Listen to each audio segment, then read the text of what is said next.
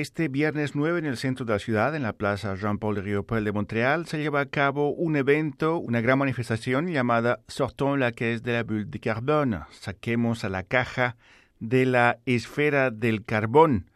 Para saber más sobre este evento conversamos con Diego Kramer, quien trabaja en la Fundación David Suzuki. Sí, buenos días. Bienvenido a Radio Canadá Internacional.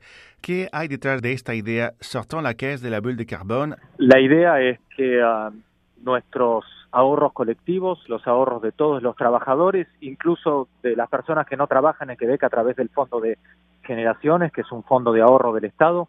Una parte de nuestros ahorros están invertidos en las energías fósiles eh, y de esta manera estamos apostando a nuestro futuro, por un lado, a garantizar nuestro futuro material, pero estamos apostando al fracaso del Acuerdo de París y estamos alimentando una crisis climática con nuestro propio dinero. Entonces nosotros lo que venimos a pedir hoy es que el fondo de, que administra las pensiones en la provincia de Quebec, por cuenta de varias grandes instituciones y sindicatos, saque los ahorros colectivos del sector de los hidrocarburos y los invierta en tecnología o en empresas durables, que no destruyan el planeta y que no destruyan el clima. ¿Podría describirnos qué es lo que está ocurriendo en este mismo momento allí en el lugar de la concentración de esta manifestación? En este momento somos entre 200 y 250 personas, hay representantes de sindicatos, 300 personas, me dice aquí uno de los organizadores, hay representantes de dos centrales sindicales, hay representantes de jubilados, grupos religiosos, organismos ecologistas, hay una gran bandera que dice la ciencia del clima es clara, debemos sacar a nuestro fondo de pensión de los hidrocarburos. ¿Por qué decimos esto? Porque esta semana se está reuniendo en Montreal el grupo intergubernamental de expertos en clima, que depende de Naciones Unidas, para elaborar su último informe sobre la evolución de los cambios climáticos. Entonces aprovechamos esta ocasión para decir hay que escuchar a la ciencia. Cuando hablamos de la caja, de saquemos a la caja de la burbuja del carbón, nos referimos a la caja de depósitos y de inversiones de la provincia de Quebec. Exacto. Eh, en este momento tienen 16.700 millones de dólares invertidos en los hidrocarburos, incluso en proyectos muy controvertidos de oleoductos en el oeste de Canadá, que son proyectos que infringen, que están violando los, los derechos ancestrales y los derechos básicos de los pueblos indígenas en Canadá. ¿Cuál es la posición del gobierno de la provincia de Quebec en torno al Acuerdo de París? La provincia de Quebec tiene sus propios objetivos climáticos hacia 2030. Por desgracia, eh, es prácticamente seguro que no va a llegar a cumplirlos porque los objetivos de reducción de dióxido de carbono están eh, absolutamente atrasados respecto al cronograma de reducción que el gobierno se había fijado.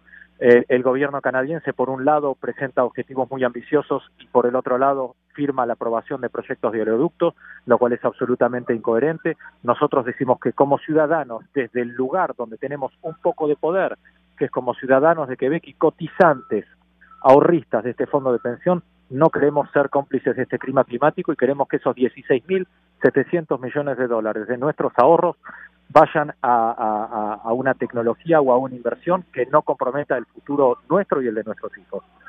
Tras la elección federal en 2015 y la llegada de, de los liberales al poder, que presentaban un contraste mayor frente a las políticas del el ex primer ministro Stephen Harper, quien apoyaba plenamente a la industria petrolera.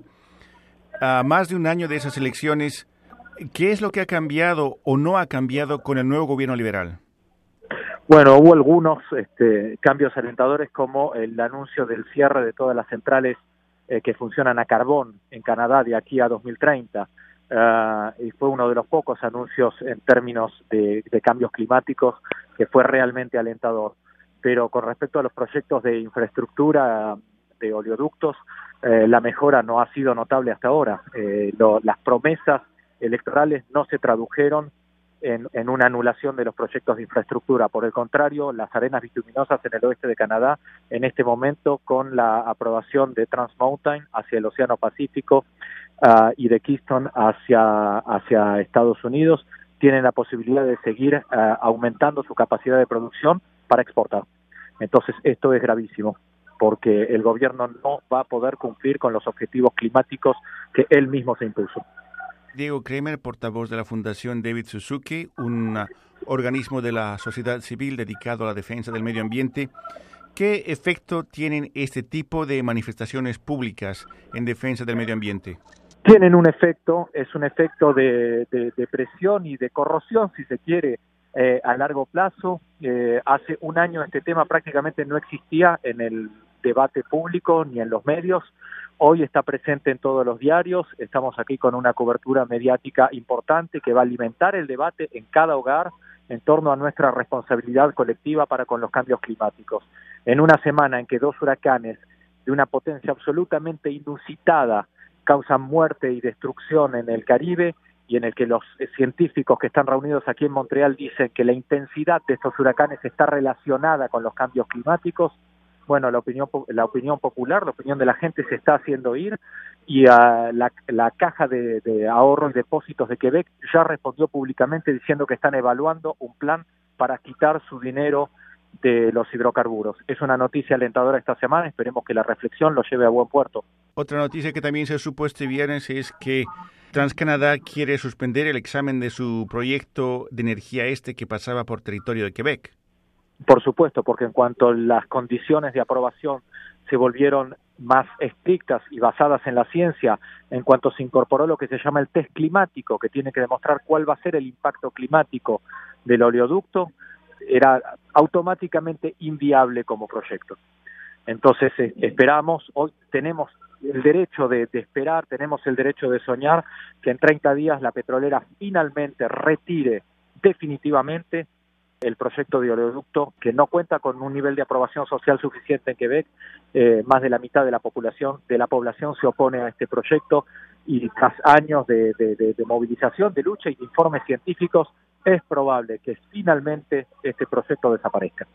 Diego Kramer, portavoz de la Fundación David Suzuki, muchas gracias por esta entrevista. Gracias a ustedes. Hasta la próxima. Adiós.